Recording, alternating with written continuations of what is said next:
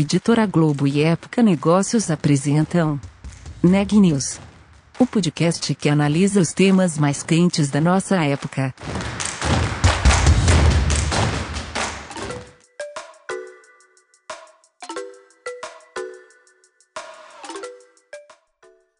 Olá, eu sou Ana Carolina Nunes, repórter da Época Negócios. Hoje é quinta-feira, 11 de março, e você está ouvindo mais um Neg News nosso podcast sobre os impactos da pandemia nos mais diferentes negócios. No setor de saúde, muito se falou sobre vacinas, mas as empresas desse setor tiveram que lidar com outros desafios, como adianta a Carolina Unzelt sobre sua conversa com o diretor da Suíça Novartis. A pandemia trouxe outras urgências além da busca de tratamento para a Covid-19 para as farmacêuticas. As companhias também enfrentaram aumento nos custos de insumos, pressão nas importações e quedas nas vendas, segundo uma pesquisa da consultoria KPMG. Esses foram alguns dos temas do meu papo com Leandro Fonseca da Novartis. A gente falou também sobre o novo código de ética da empresa, as ações ISD e mais. Confira. Leandro, bem-vindo ao Neg News. Muito obrigada pela sua participação, por conversar aqui com a gente. E eu gostaria de começar te perguntando sobre o panorama da pandemia. É, a indústria farmacêutica nunca esteve tão em evidência, todo mundo acompanhando os passos aí de seja da da confecção de vacina, seja do, do tratamento para o Covid. Que desafios o período trouxe para esse setor e que aprendizados é, vocês vão tirar desse período de crise? De fato, a pandemia trouxe um desafio para a humanidade, né? Tanto do ponto de vista sanitário quanto do ponto de vista econômico. E aí, falando um pouco como um observador né, da indústria da indústria farmacêutica, de fato houve uma mobilização muito grande das empresas, né? recursos foram direcionados, esforços foram direcionados para estudos, para dedicar a produção de uma, de uma vacina que pudesse combater o coronavírus. E o que a gente acabou vendo foi uma, um movimento é, muito grande de diversas empresas. Várias vacinas acabaram sendo produzidas em tempo absolutamente recorde, uma demonstração né, de quão importante é a ciência aplicada na, na área de saúde. E outro aspecto importante para se notar nesse período foi a união aí entre empresas em vários consórcios para a produção dessas vacinas. A própria Novartis, embora não tenha uma uma linha de produção, né, uma divisão de produção de vacina, a própria Novartis se adaptou e procurou trabalhar em parceria né, com a Pfizer BioNTech, adaptando uma fábrica para a produção da vacina, e mais recentemente anunciou uma outra parceria com a CureVac, uma empresa alemã que está produzindo uma vacina, também adaptando uma outra fábrica da Novartis para produzir a vacina. Né? Expectativa de produzir, nesse caso, 50 milhões de doses num, num curto espaço de tempo e mais 200 milhões de doses uh, no, no ano que vem. Esse é só um exemplo né, de como as empresas desse setor farmacêutico se mobilizaram diante dessa crise sanitária que afetou a humanidade. Né?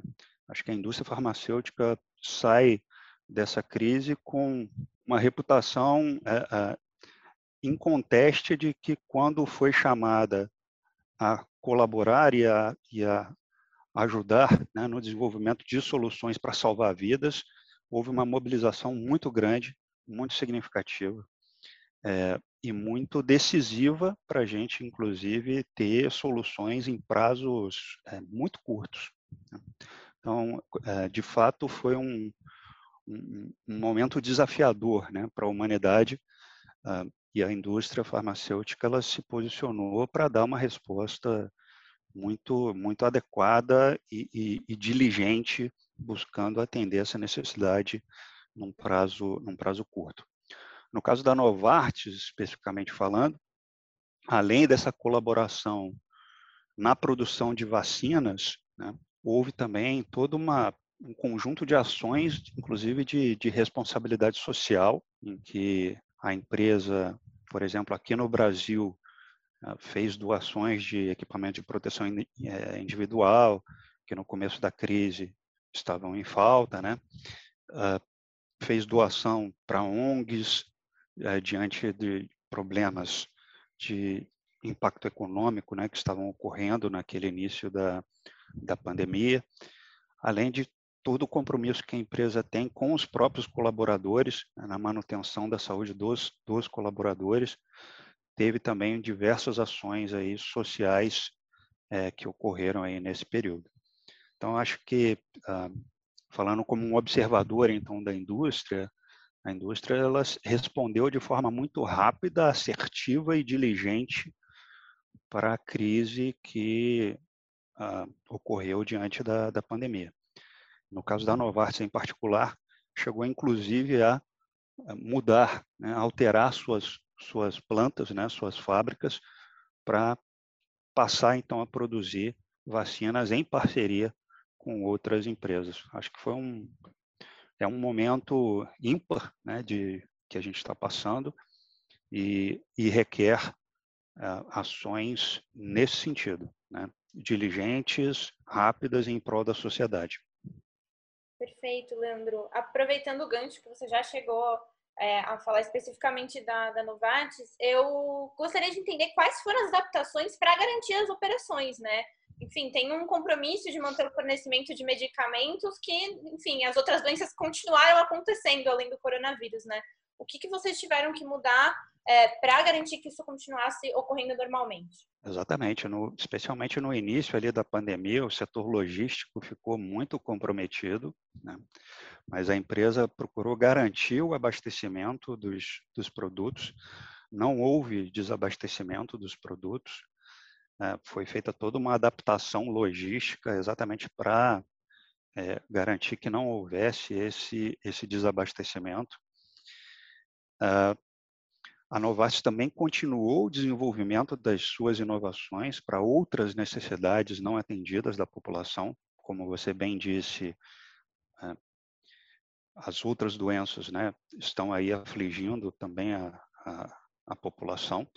Então, a Novartis continuou esse desenvolvimento, os estudos clínicos, as pesquisas, os registros ah, de novos medicamentos, de muitas inovações, como, por exemplo, duas terapias gênicas que foram registradas é, no Brasil. As primeiras terapias gênicas da América Latina foram, foram registradas aí nesse período.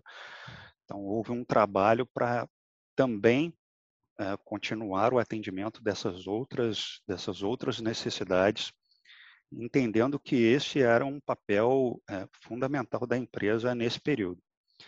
Isso se reflete não apenas em ações da Novartis Brasil, mas também, inclusive, em outras, uh, em outras localidades. Né? É, por exemplo, a Novartis tem um compromisso muito grande com doenças negligenciadas, como, por exemplo, chagas, rancenias, etc.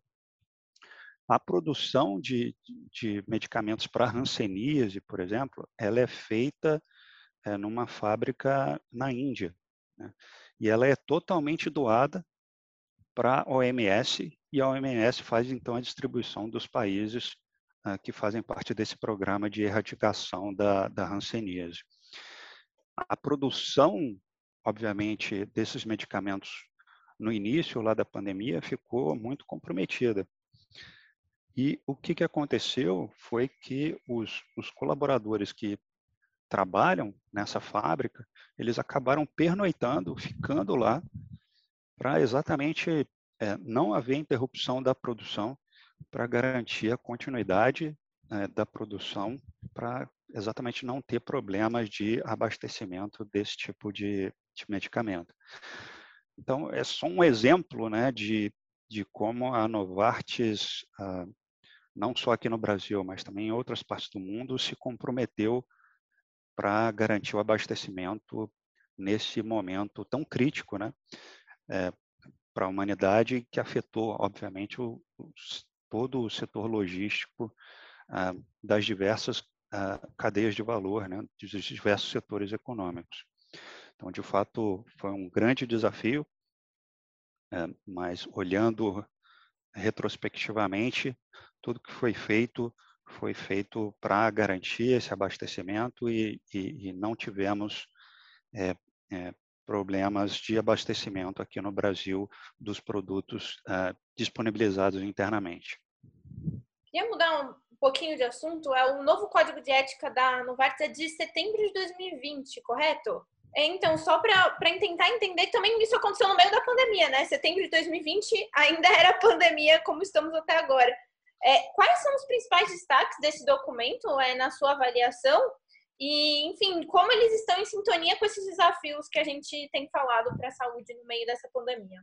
Carolina, foi uma atualização de um código de ética que, que já existia e que é uma boa prática, portanto, você revisitá-lo né?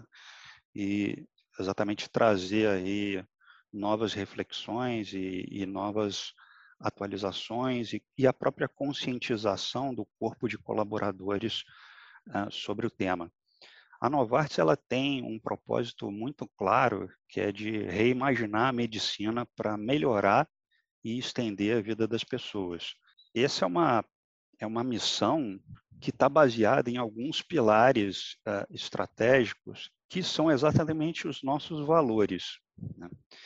São valores como, por exemplo, integridade, a curiosidade, a inspiração, e tem um outro termo que é um pouco difícil de traduzir, que em inglês é unboss, mas que pode ser eventualmente traduzido como empoderamento ou autonomia é, para fazer o que é certo. Né?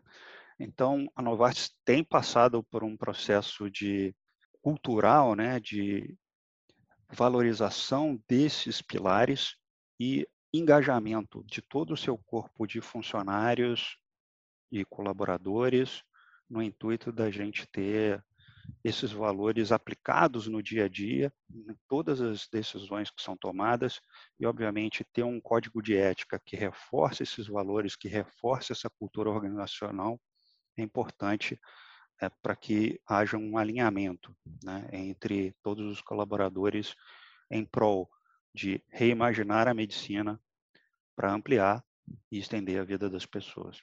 É, aproveitando o gancho também do reimaginar a medicina, é, o que isso tem significado no sentido de ampliar o acesso à saúde? Eu sei que a Novartis também tem um compromisso com isso. Como isso tem sido feito e o que mais falta a gente fazer, pensando também de uma maneira mais ampla de outras engajamento de outras empresas de sociedade em geral? Bom, a Novartis é uma empresa que está na fronteira da, da inovação. Nosso dispêndio, né, nosso investimento, melhor dizendo, em pesquisa e desenvolvimento para inovações, especialmente para atender algumas necessidades até então não atendidas, é, é muito significativo. Agora, não adianta fazermos inovações e essas inovações ficarem na prateleira, digamos assim. É, é preciso inovar, mas é preciso também garantir acesso a quem precisa dessas inovações. Mas esse acesso, ele, ele deve se dar de forma sustentável nos sistemas de saúde. Então, a Novartis ela tem procurado exatamente trazer essa discussão de sustentabilidade do sistema de saúde, entendendo-se como parte desse sistema, para colaborar com o sistema de tal forma que as inovações que são desenvolvidas possam ser disponibilizadas a quem efetivamente precisa. Temos feito aí algumas iniciativas é, de discutir esse tema com autoridades públicas, junto ao setor privado também, tentando buscar e construir conjuntamente soluções uh, sustentáveis para que as nossas inovações possam ser então incorporadas tanto no sistema público quanto no sistema privado, uh, de tal forma que a população que efetivamente precisa né, dessas, dessas soluções, desses medicamentos, possam ter acesso é, e esse acesso sendo então garantido de forma sustentável para o sistema. Ainda no tema da inovação, eu gostaria de entender um pouquinho como ela ocorre internamente. Qual é o sistema para fomentar tanta inovação? E a gente falou sobre elas acontecerem tão rápido ultimamente, né? É, qual, como é, isso ocorre dentro da Novartis? Dentro da Novartis, todas as áreas procuram atuar com foco no paciente. O paciente está no centro das nossas preocupações.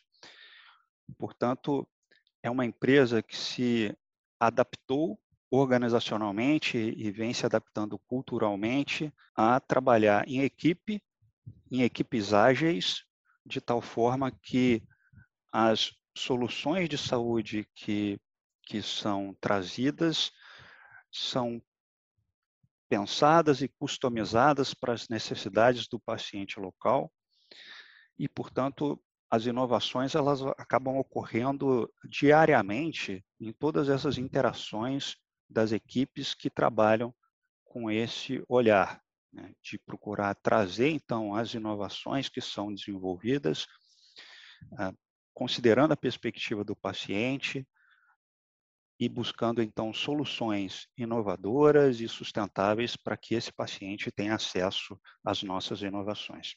Ótimo, Leandro. Bom, para finalizar, é, eu acho que eu gostaria de tocar em outro tópico quente da pandemia, né? É, acho que as preocupações ambientais vieram com tudo e dentro desse momento de crise provavelmente vão ficar, devem ficar no nosso horizonte.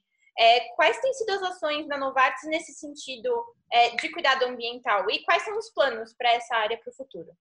Bom, a, a Novartis foi uma empresa que, inclusive, anunciou em setembro do ano passado o lançamento de um título, né, de um bonde vinculado à sustentabilidade, reforçando seus compromissos ah, com os princípios ESG né, e as metas de acesso ao paciente para 2025. Além desse movimento da Novartis Global, um compromisso através da emissão de um título, né, de um valor significativo, se comprometendo, portanto, com metas ambientais, é, a Novartis vem reforçando a sua ambição né, de ser líder do setor de saúde em sustentabilidade ambiental, fortalecendo ainda mais a sua meta de neutralidade de carbono para incluir toda a sua cadeia de suprimentos até 2030. Né? A gente vem trabalhando também em campanhas para eliminar o impacto do plástico nos escritórios e nas fábricas. Na nossa fábrica em Cambé, por exemplo, a Novartis passou a reciclar aqueles blisters né, que, que sobram né, do processo produtivo por exemplo, para produzir portas e janelas. E aumentou, então, ainda mais a sua meta para atingir a neutralidade de carbono em toda a sua cadeia de, de, de abastecimento. Além né, de, dessas diversas a, ações locais, associada a esse compromisso global através de, da, da, emissão de, de um título uh, vinculado né, aos princípios de, de ESG, é, a Novartis ela também vem trabalhando muito para servir de exemplo, né? liderar pelo exemplo através dessas ações, influenciando os demais atores né, que atuam nessa cadeia de valor e, no, e na indústria farmacêutica como um todo a seguirem esse exemplo e dessa forma a gente ter um impacto ambiental positivo, expressivo e que a sociedade também assim perceba e siga também essa, esse exemplo, essa liderança que a Novartis vem trazendo sobre o assunto. Notícia do dia. Hoje faz um ano que a OMS, Organização Mundial de Saúde, declarou a pandemia do novo coronavírus, ou o SARS-CoV-2. O anúncio foi feito após três meses do primeiro caso oficial na China. Há um ano, pouco mais de 4 mil pessoas tinham morrido por causa do vírus. Hoje, a OMS registra mais de 2 milhões e 600 mil mortes no mundo e 120 milhões de pessoas que foram infectadas. A OMS, naquela época, alertava para os níveis alarmantes de propagação e gravidade do vírus e também para os níveis alarmantes de falta de ação. E se naquela época a preocupação da OMS era com a China, o Irã e a Itália, um ano depois, o Brasil é o epicentro da pandemia. O Brasil apresenta os piores números diários da pandemia em todo o mundo, superando até mesmo os Estados Unidos. O país registra 70 mil novos casos por dia e uma média móvel semanal de 1.626 óbitos, segundo o Conselho Nacional de Secretários de Saúde o maior número já registrado pelo país desde que a doença começou a se espalhar, e as próximas semanas podem ser piores. Até o momento, o Brasil vacinou apenas 9 milhões de pessoas, incluindo aquelas que só receberam uma dose, o que equivale a menos de 5% da população nacional. Um grupo de empresários anunciou que irá à justiça para acelerar a vacinação no setor privado. Liderados por Carlos Wizard Martins e Luciano Hang, cerca de 100 empresários reagiram ao projeto de lei sancionado ontem, dia 10, quarta-feira, pelo presidente Jair Bolsonaro, que autoriza a compra de imunizantes por entidades privadas, mas exige que 100% das doses sejam doadas ao Sistema Público de Saúde, o SUS, até que os grupos prioritários previstos no Plano Nacional de Vacinação sejam imunizados. Passada essa fase, pelo menos 50% das doses compradas deverão ser doadas ao sistema público. O grupo disse que buscará meios jurídicos para antecipar a aplicação de doses entre os funcionários de suas empresas. A previsão do grupo de empresários é adquirir 10 milhões de doses de imunizante, com custo estimado de 10 dólares por dose. O último boletim divulgado pelo Conselho Nacional de Secretarias de Saúde registra 11.277.717 casos confirmados de Covid-19 no Brasil e 272.889 óbitos, uma taxa de letalidade de 2,4%. O Neg News de hoje fica por aqui. Até amanhã!